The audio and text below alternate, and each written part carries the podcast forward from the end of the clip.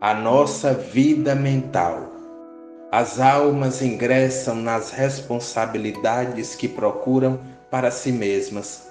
Segundo talhamos o nosso perfil moral, angariamos os favores das oportunidades de serviço diante das leis universais. Ninguém foge aos estigmas da viciação, com que suca a estrutura da própria vida. Paz significa vitória da mente sobre os seus próprios atributos. Resguardemos assim a vida mental, na certeza de que o teor da nossa meditação condiciona a altura da nossa tranquilidade. Nada ocorre conosco sem resultado específico. Teimosia no erro, conta agravada. Ausência de disciplina, débito permanente. Remorso, aviso da consciência. Multiformes ocorrências no mundo interior anunciam constantemente o clima de nossa escolha. A tempestade é precedida dos indícios inequívocos que lhe configuram a extensão.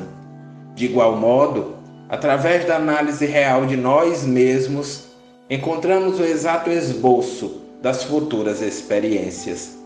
À vista disso, até à luz do Evangelho, ninguém desconhece a essência do destino que se lhe desdobra ao porvir. A justiça da lei tem base na matemática, e quem possui parcelas determinadas pode ajuizar perfeitamente quanto à soma daquilo ou disso. Entrega-te, pois, a novos austos de esperança e supera as próprias limitações, atendendo aos apelos do amor que ecoam da altura. Reúne humildade e serviço, simplicidade e perdão, estudo e caridade, bondade e tolerância, no esforço de cada dia e com semelhantes fragmentos de amor e luz, levantarás o templo divino de tuas mais belas aspirações diante da eternidade. Por André Luiz, do livro Ideal Espírita, pela mediunidade de Chico Xavier.